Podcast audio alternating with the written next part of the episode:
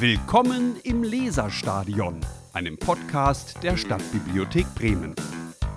Herzlich willkommen zu einem neuen Spieltag im Leserstadion, Spieltag Nummer 4. Spieltag Nummer 4. Genau.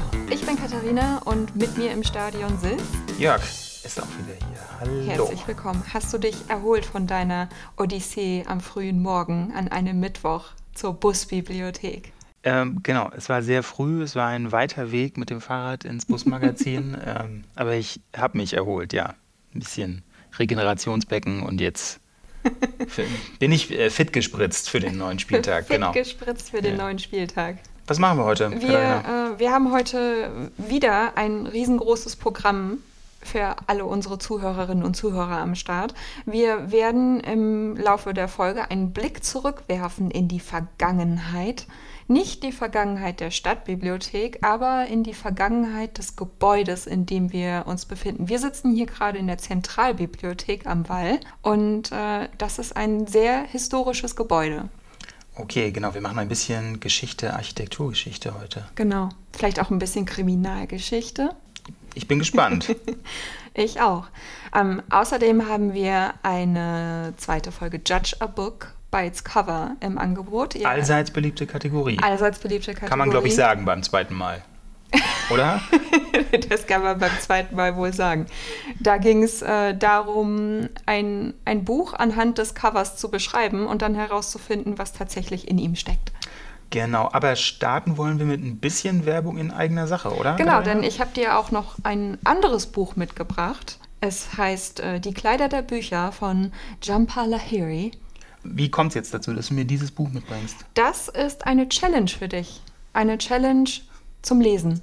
Challenges, großartig. Seit es das Internet gibt, sind Challenges wunderbar. Okay, ja, ich bin gespannt. Genau. Ich Die Challenge ist, das zu lesen. Genau, das ist deine Challenge. Das ist die Challenge Nummer 13, denn äh, wir haben gerade jetzt in diesem Monat, das ist November, gestartet mit der neuen Winterlese-Challenge. Ja, es gibt wieder eine Winterlese-Challenge. Genau. Und die Aufgabe, naja, die Aufgaben, es gibt 15 Aufgaben an der Zahl, die ähm, dazu inspirieren sollen, sich mit Literatur zu beschäftigen, Sachbuch oder Belletristik, ganz, ganz wie man mag, und ähm, einfach mal über den eigenen Tellerrand zu schauen. Und dafür gibt es konkrete Aufgaben, die dazu anregen sollen. Okay, 15 Aufgaben Mhm. ähm, und ich suche mir die aus, die ich gut finde, die am herausforderndsten sind für mich oder einfach alle. Von mir aus auch gerne alle. Okay. Je mehr, desto besser, denn ähm, zur Aufgabe gehört es, eine sogenannte Challenge-Karte auszufüllen. Da schreibst du dann eine Rezension rein. Wie hat dir das Buch gefallen? Worum ging es? Und wenn du die bei uns in eine Losbox wirfst, kannst du am Ende etwas gewinnen. Ich kann was gewinnen. Mhm. Großartig. Was gibt's zu gewinnen? Ähm, unsere Hauptpreise sind Tolino, E-Book-Geräte und Okay, ähm, cool. Webcards auch. Okay, Ja. also wenn ich jetzt noch keine habe, kann ich eine gewinnen. Genau, oder wenn du eine hast, die äh, in Kürze ausläuft, dann kannst du die äh, mit dem Gewinn verlängern lassen. Dann, genau, dann habe ich die nächste Jahresgebühr wieder drin. Ja. Mhm. Und alles, was ich tun muss, ist lesen und rezensieren. Genau. Alles, was du dafür tun musst, ist lesen oder darfst. Alles, was du dafür tun darfst, ist dir die kalte Jahreszeit ein bisschen schöner und gemütlicher zu machen mit einem guten Buch. Eine unserer Challenges, das ist die Nummer 8, das, äh, die lautet, äh, lies ein Buch, das du auf einer unserer Ausstellungsflächen gefunden hast. Das heißt, da musst du gar nicht im Katalog schauen, du gehst einfach in die Bibliothek und das, was dich anspricht, nimmst du mit. Das Buch, das ich dir mitgebracht Ja. habe, das ist die Challenge Nummer 13, ein Buch, dessen Autor bzw. Autorin dieselben Initialen trägt. äh, ja, jetzt sehe ich es auch. Ähm, stimmt. Okay, soll ich sagen, wie es heißt und von wem es ist? Ja. Ich habe ich ja schon gesagt. Hast du schon gesagt? Aber oh, das wissen, wissen die Zuhörenden jetzt bestimmt schon nicht mehr, dass ich das am Anfang unseres Werbeblocks gesagt habe. Ich wiederhole es nochmal. Genau, das Buch heißt Die Kleider der Bücher von Yampa, Yumpa Lahiri. Mhm. Genau, ja, Yumpa Lahiri, das stimmt. Das sind die Initialien, die auch meine sind.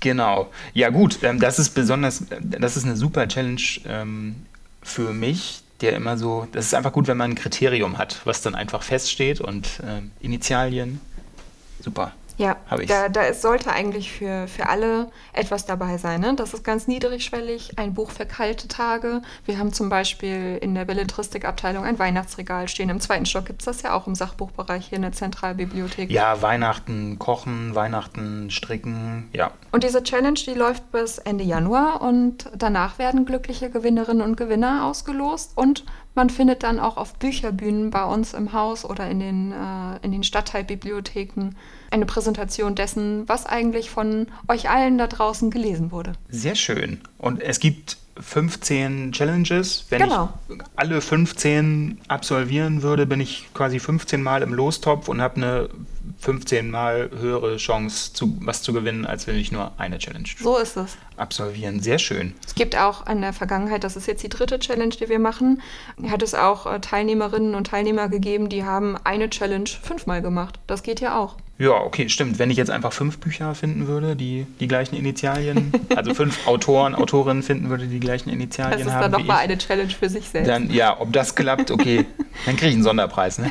Okay, kriegst du einen Sonderpreis. ich kriege wahrscheinlich sowieso keinen Preis, weil Mitarbeiter und Mitarbeiterinnen wahrscheinlich sowieso ausgeschlossen sind, oder? Ja. Ja, genau. Kann ich auch gut verstehen. Das ist ein Angebot für euch alle da draußen. Genau. Nutzerinnen, Nutzer der Stadtbibliothek Bremen. Genau. Ja, mal gucken. Oder solche, die es werden wollen. Weil man kann ja Bibcards gewinnen. Vielleicht äh, ja, nimmt genau. man ja auch teil, wenn man noch gar nicht äh, Mitglied bei uns ist. Ja, genau. Ähm, ich gucke mal, was ich mit dem Buch mache. Es ist ziemlich äh, klein und schmal. Das, wenn ich es lese, dann ist das auf jeden Fall eine Challenge, die schnell abgelaufen ist. Da muss ich es nur noch rezensieren. Wunderbar. Genau, Gut. das Buch, das äh, Sonja mir bei Judge a Book vorgestellt hat, in meiner Erinnerung war das ein bisschen größer und ein bisschen dicker und ein bisschen umfangreicher. Okay, aber Wollen das, wir da mal reinhören? Genau, aber das hast du ja auch nicht wirklich gelesen. Ne? Nein, das habe ich Oder? nicht gelesen. Aber ich durfte, ich durfte über das Cover urteilen. Okay, ähm, sehr schön. Dann hören wir uns das mal an. Viel Spaß. Ja, wir ähm, spielen eine weitere Folge von Judge a Book by its Cover. Heute habe ich dir ein Buch mitgebracht, bei dem ich dir alles vom Cover zeigen kann, äh, weil der Titel sagt nicht so viel aus. Ich würde dich einfach mal bitten, mir zu erzählen, was du dir unter diesem Buch vorstellst. Absolut. Ich beschreibe mal, auch damit sich unsere Zuhörer und Zuhörerinnen vorstellen können, was ich da eigentlich gerade sehe. Bitte, unbedingt. Ähm, beschreibe ich mal das Cover. Und zwar wie, wie, äh, es ist Mintgrün. Ich sehe ein mintgrünes, einen mintgrünen Buchumschlag äh, oben und unten gibt es, äh, ach, wie nennt man das? Gibt es quasi eine rote Linie, die aussieht wie, ähm, wie bei einer Schnittvorlage, mhm, sozusagen. Stimmt, ja. Mhm. Und in der Mitte ist ein riesiger roter Kreis als du das Buch gerade herausgezogen hast, habe ich als erstes gedacht, oh, sie bringt mir irgendwas Japanisches.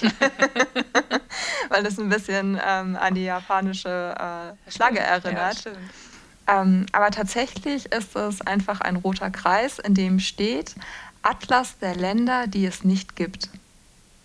Sehr schön aufgemacht, so, so ein bisschen wie bei alten Märchenbüchern. Stimmt.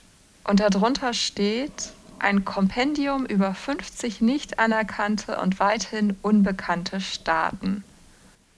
Ja, also im Grunde ist es ein sehr unaufgeregtes Cover, würde ich sagen. Leider ja.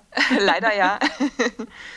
ähm, Autor ist, äh, muss ich ja nicht raten, du hast schon gesagt, das ist äh, kein Geheimnis, Nick Middleton und der Verlag ist Quadriga. Und jetzt soll ich mit Sicherheit ein wenig darüber philosophieren, worum es in diesem Buch gehen könnte. Genau. Wenn der Titel Atlas der Länder, die es nicht gibt, ist, würde ich ja ganz spontan behaupten, in dem Buch geht es um Länder, die es nicht gibt und wahrscheinlich sind darin ausgedachte Karten. Fast. Fast. Fast, ja. Also tatsächlich äh, ist es ähm, ist ein Sachbuch, mhm. ähm, sprich kein Fiction, also keine, keine Erfindung, sondern es sind tatsächlich Länder, die, Länder, die es nicht gibt. Also ähm, ich glaube, bekanntestes Beispiel Christiania. Mhm. Ähm, diese Kommune in der Nähe von Kopenhagen, die sich eben selbst verwaltet und die nicht anerkannt ist. So, und die beschreiben sich aber als eigenständiges Land, sehen sich als eigenständiges Land. Anderes bekanntes Beispiel Tibet. Mhm. Ne, auch nicht anerkannt. Und um solche Länder, die Krim, um solche Länder geht es in diesem Buch. Es, ähm, wir können das mal aufklappen. Ist geordnet nach Kontinenten, nach genau, und es ist dann immer auch super schön gemacht. Der arbeitet mit Ausschnitten. Er hat dann immer eine mhm. Übersichtsseite von dem Land ähm, mit so Basisinfos. Ähm, ist es wirklich nicht anerkannt, zu welchem Land gehört es denn? War es mal äh, eigenständig? Wann wurde, die, wann wurde dieses, naja, es ist ja nicht wirklich ein fiktives Land, aber wann wurde das gegründet? Wann haben die eigentlich, die Einwohner oder die ähm, selbsternannte Regierung gesagt, wir wollen selbstständig sein, ähm, Einwohnergröße und wo, in welchem anerkannten Land liegt es denn? Ähm, Eigentlich müsste dann ja auch eine Karte von Bayern in diesem Atlas drin sein, oder? Ich möchte mich Nein. dazu nicht äußern. Gruß geht raus an alle äh, bayerischen Zuhörer und Zuhörerinnen. Wir haben euch total lieb. Es musste einfach nur einmal ein Klischee rausgehauen genau. werden. genau, und ähm, der Autor oder die, die Macher des Buches greifen eben diesen ähm, Ausschnitt, diese, diesen roten Kreis vom, vom Titel wieder auf und ähm, schneiden dann sozusagen immer einmal den Umriss des, des, Landes aus. Und wenn man umblättert, sieht man, wo auf der Welt das Land liegt. Mhm. Ähm, und hat dann eine meistens einseitige Beschreibung nochmal des Landes und der Geschichte. Es kann natürlich länger werden, wenn man jetzt Katalonien zum Beispiel ist auch aufgeführt. Nimmt, das hat ja schon ähm, eine längere Geschichte. Ja. Ähm, und wie du, du hast ja gesagt, das hat ein sehr langweiliges Cover und das ist total schade, weil es ist mhm. so interessant, äh, welche äh, Kleinstländer sich irgendwie als eigenständiger Staat ähm, deklarieren. Also es gibt zum Beispiel auch auf äh, Madeira eine Festung, das ist wirklich nur eine übergebliebene Festung, mhm. ähm, äh, mini klein und sagt aber, wir sind ein eigenständiger, äh, ein eigenständiges Land und ein eigenständiger Staat, wir wollen uns selbst regieren. Ähm, ja, soweit zu dem Buch. Ähm, es ist nicht mehr ganz neu, es ist von 2016, aber viel hat sich daran nicht geändert. Wer jetzt Lust auf das Buch bekommen hat? Grundsätzlich, das Buchcover sieht schon schön aus. Ne? Ja. Also das ist auch hochwertig produziert. Da, da ist äh, dieser mittlere Kreis, der ist halt wirklich quasi in den Umschlag gestanzt. Also das ist schon hochwertig produziert, wenngleich mhm. äh, du schon recht hast, äh, so richtig teasert das nicht den coolen Inhalt an. Nee, leider nicht, genau. Aber wer jetzt Bock gekriegt hat auf diesen coolen Inhalt, der kann das bei uns äh, im Erdkundebereich in der Zentralbibliothek ähm, abholen und guckt am besten einmal in, die, äh, in den Computer, wo genau man das findet oder fragt einen, eine unserer netten Kolleginnen. Richtig. Atlas der Länder, die es nicht gibt, von Nick Middleton. Wunderbar. So, wir sind zurück. Ähm, wieder hier in Folge 4 vom Leserstadion. Jörg ist immer noch hier und Katharina ist mhm. auch immer noch bei mir. Und jetzt haben wir schon angekündigt, wir wagen einen Blick zurück in die Geschichte, in die Architekturgeschichte des Gebäudes hier in der Zentralbibliothek, wo wir uns gerade befinden. Ähm, Sonja hat ein kleines Interview gemacht mit unserem Experten dafür. Genau. Der Kollege Knut. Lektor für Geschichte, unter anderem. Unter anderem, genau. Auch für äh, Bremensien, also alles, was sich irgendwie mit Bremen. Genau, er ist ein echter Bremen-Experte. Kennt sich gut aus und ich finde, das kommt auch sehr gut raus in dem Beitrag, den wir jetzt hören. Genau, also wir machen eine kleine Reise zurück. Herzlich willkommen. Ähm, ich habe mich heute mit einem Kollegen von uns verabredet und wir gucken mal so ein bisschen in die Geschichte der Stadtbibliothek Bremen. Ähm, ich habe mir den Experten da vorausgesucht. Der Kollege Knut ist zuständig für die sogenannten Bremensien, also alle Medien, die sich mit Bremen beschäftigen. Ähm, genau, wir haben uns mal ein bisschen angeguckt oder überlegt, wir sind hier ja in einem sehr historischen Gebäude untergebracht. Wir, das ist die Zentralbibliothek in der Stadtbibliothek Bremen. Und unser Gebäude hat eine lange Geschichte, das kann man von außen schon sehen. Und ähm, Knut, erzähl doch mal, was kann man denn über unser Gebäude noch so sagen? Ja, das Polizeihaus. Ähm, wie ist es eigentlich dazu gekommen? Das, da, damit habe ich mich in letzter Zeit ein wenig beschäftigt. Also im Prinzip ist es so, bis 1908 war die Polizei im ehemaligen Stadthaus untergebracht. Das ist dort gewesen, wo heute das neue Rathaus steht. Und von 1891 bis 95 wurde das Gerichtsgebäude an der Domsheide gebaut und in unmittelbarer Nähe sollte das neue Polizeihaus entstehen. Und gleichzeitig sollte der Übergang von den Wallanlagen in die damalige Innenstadt durch ein ansprechendes Gebäude aufgewertet werden. Also die Domsheide und das neue Rathaus und sowas, was du eben erwähnt hast, das ist eben auch genau die Stadtmitte sozusagen. Ne? Genau. Ne? Also das ist, wär, wäre äh, the place to be sozusagen äh, gut erreichbar und so ja. weit entfernt sollte dieses neue Polizeihaus nicht sein. Genau. Okay. Es waren damals, ähm, standen an der Stelle, wo heute das Polizeihaus äh, steht, war das Gründungshaus des Spielwarenladens Wiechlein. Wiechlein ist ja heute noch ein bekannter Laden für Spielwaren, der im Ostertor Steinweg zu finden ist. Und neben diesem Haus stand das ähm, Vereinsheim des Vereins Union. Das war ein kaufmännischer Verein, der wurde äh, 1795 gegründet. In diesem Vereinsheim gab es einen riesigen Konzertsaal und Ziel war es im Prinzip für ähm, Weiterbildung der Vereinsmitglieder zu sorgen. Die Mitglieder verpflichteten sich, ein Zitat, sowohl zu einem gesitteten Benehmen als auch zur wöchentlichen Lektüre von vier Büchern. Ja, das ist ganz schön viel, ne? Wenn man so genau. überlegt. Ja. Und wie kamen die Vereinsmitglieder an diese Bücher? Es gab in dem Verein eine Bibliothek, Aha. wo unter anderem auch europäische Zeitungen und Zeitschriften äh, zu finden waren. Somit ist feststellbar, an der Stelle, wo heute die Zentralbibliothek residiert, gab es früher schon eine Bibliothek. Also sind wir nicht die Ersten, die hier als Bibliothek agieren sozusagen. Okay. Genau, und wir haben tatsächlich von diesem, von diesem Verein Union haben wir tatsächlich noch einen Titel im Bestand. Und zwar ist das die Chronik der Freien Hansestadt Bremen aus dem Jahre 1828. Super. Also ähm, wir haben ja im Vorfeld schon ein bisschen gesprochen und ich habe mir das angeguckt. Äh, natürlich die äh, Titel und sowas, das kommt alles wieder in die Show Notes. Ähm, dieses Buch ist aber sehr besonders, sehr alt wahrscheinlich ähm, und ähm, deshalb kriegt man das bei uns nur an der Info, nur auf Nachfrage. Also es steht nicht mehr im freien Bestand. Man kann in diesem Fall tatsächlich mal nicht ans Regal gehen ähm, und sich das Werk einfach rausnehmen. Man muss einen Kollegin, eine Kollegin an, einen Kollegen, eine Kollegin ansprechen an der Info ähm, und die, der reicht das Buch dann raus. Und dann ging's, äh, wurde gesagt, okay, dann kommt an die Stelle, wenn da schon mal eine Bibliothek war, wieder eine Bibliothek oder was kam dann? Weil wir heißen ja nicht ohne Grund Polizeihaus. Nee, genau. Also als nächstes ging es ja darum, dass das Polizeihaus äh, gebaut werden musste und es wurde ein ähm, Wettbewerb ausgeschrieben. Bedingung war, dass sich nur Architekten aus Bremen mit ihren Entwürfen bewerben konnten. Insgesamt wurden 27 Entwürfe eingereicht, darunter einer mit dem vielleicht ironischen Titel Ruhe ist die erste Bürgerpflicht. Aber es stellte sich relativ schnell ein Favorit heraus. Und zwar der Titel des Bauwerks war Ostertor von einem gewissen Karl Bernstein. Mit dem Favoriten gab es aber im Prinzip ein Problem. Also, es, ich hatte ja gesagt, Bremer Architekten durften nur teilnehmen.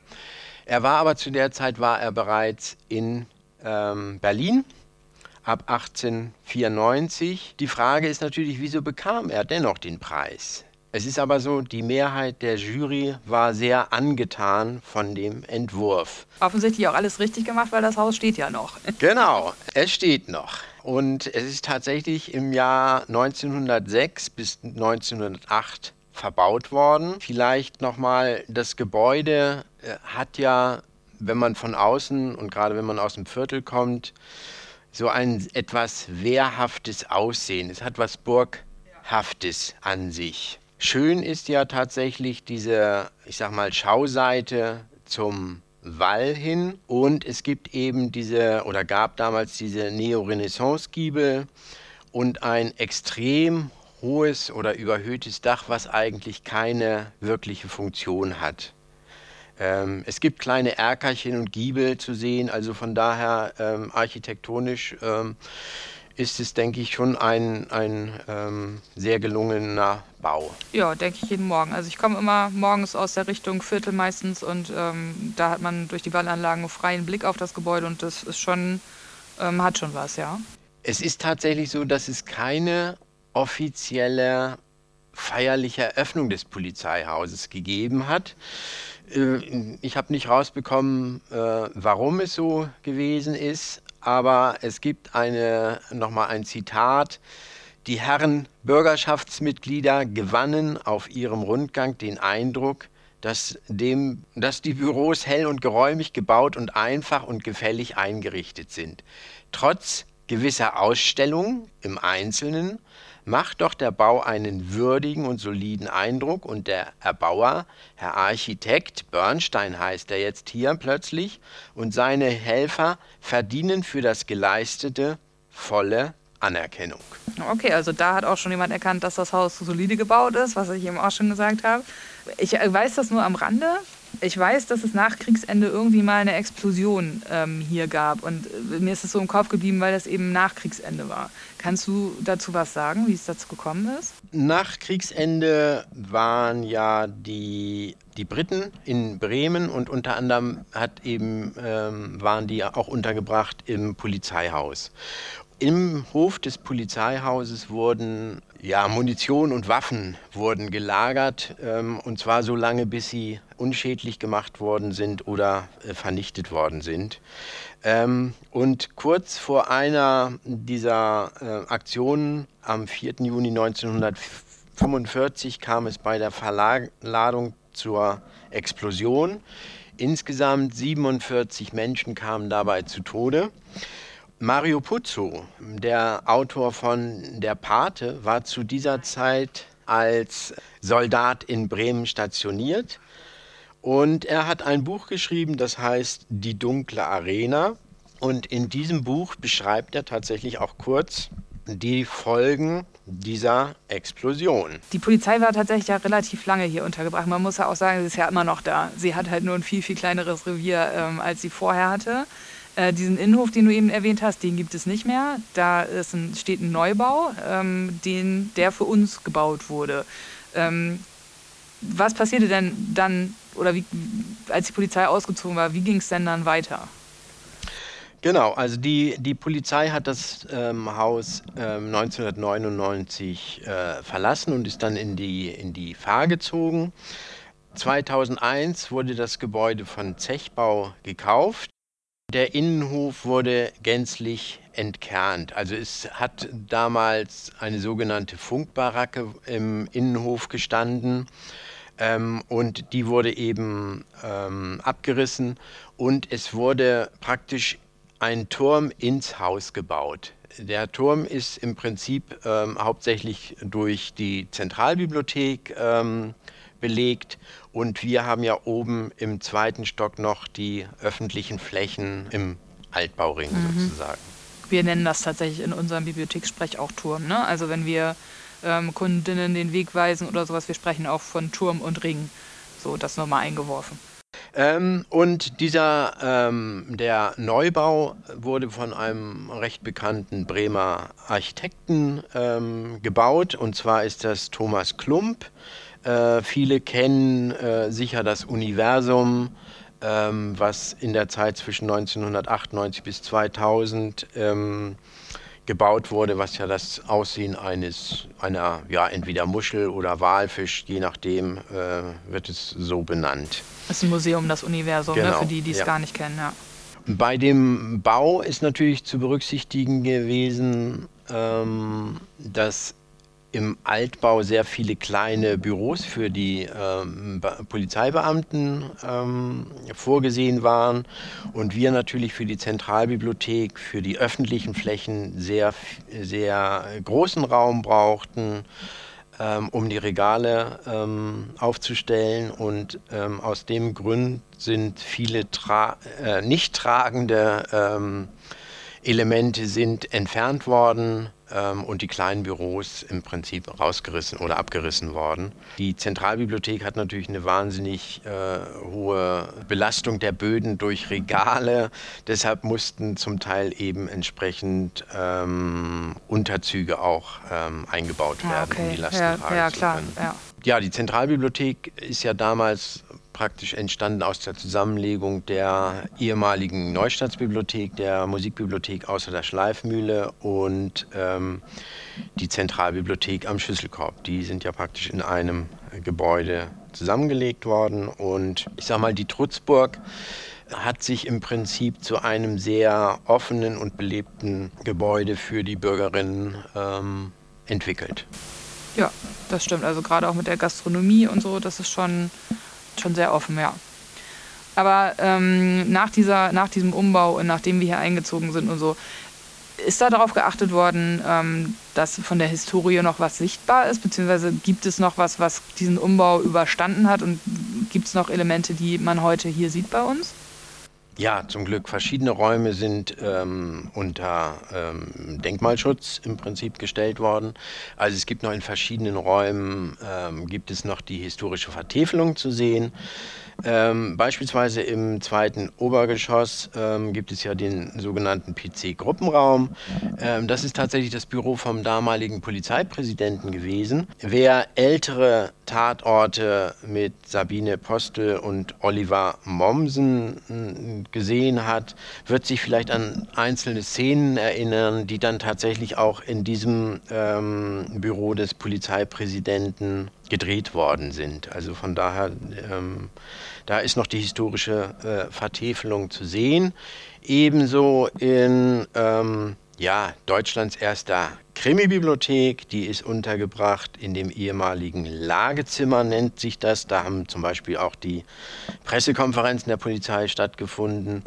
Auch da ist eine besonders schöne Holzvertäfelung ähm, zu sehen. Hm, und heißt, auch, heißt heute Krimi-Bibliothek bei uns. Ähm, und da ist auch noch ein Kamin, ne? Oder genau, sowas, genau. Was da ist noch ein, ein historischer Kamin, der zwar nicht mehr, nicht mehr in, in Gänze äh, zu sehen ist, aber hat eben auch eine schöne ähm, äh, äh, Verkachelung. Ja, okay, super. Vielen, vielen Dank. Ähm, ich vermute, dass äh, viele von unseren Kundinnen und Kunden vielleicht jetzt mal ein bisschen mit offeneren Augen ähm, für das Gebäude durchs Haus gehen und vielleicht das eine oder andere aus diesem Beitrag wiederentdecken. Genau, also äh, schon allein, wenn Sie am Haus vorbeigehen, äh, versuchen Sie mal zu entdecken, es sind behelmte Putten äh, zu sehen. Also achten Sie einfach mal auf die Details, die allein schon die, die Außenfassade ähm, des, Ge des Gebäudes bietet. Viel Spaß dabei. Ja, vielen Dank. Und da sind wir wieder zurück in der Gegenwart. Genau, in der Bibliothek sind wir immer noch. wir sind immer noch in der Bibliothek, aber nicht mehr in den dunklen Gewölben und ehemaligen Gefängniszellen des Polizeihauses. Ja, Glück gehabt. Nochmal. Absolut. Ja, alles, äh, worüber wir gesprochen haben, was ihr heute erfahren durftet, da könntet ihr auch noch mal einen Blick werfen in die Show Notes. Das eine oder andere werden wir dort noch für euch verlinken, falls ihr weitere Informationen sucht. Und ansonsten sehen wir uns zum fünften Spieltag. Der hören wir uns zum fünften. Ach stimmt, Spieltag. wir hören uns, klar. Ja. Dich sehe ich, aber wie. Also wir sehen uns trotzdem. ja, stimmt, ja. Nein, ja, stimmt. Recht. Wir hören uns zum fünften Spieltag und das wird ein ganz besonderer Spieltag, weil wir da nämlich Weihnachten feiern. Ja, Weihnachten steht an. Wir werden eine Weihnachtsfolge machen. Zusammen mit unserem Schwesterpodcast Gästezimmer. Genau, mit dem Kollegen Martin aus Wegesack. Das wird schön. Das wird schön. Wir, wir freuen uns. Packen schon mal die Kekse, heizen den Kinderpunsch auf. Äh, klingt großartig. Ich, ich freue mich. ja, dann sehen wir uns zu unserem Weihnachtsspecial. Genau. Wir sehen uns beim Weihnachtsspecial. Viel Spaß, eine schöne Zeit. Bis dahin. Bis in den nächsten Monat. Ciao. Macht's gut. Tschüss. Bis zum nächsten Mal im Leserstadion. Wir freuen uns über Lob und Kritik per E-Mail an podcast.stadtbibliothek.bremen.de.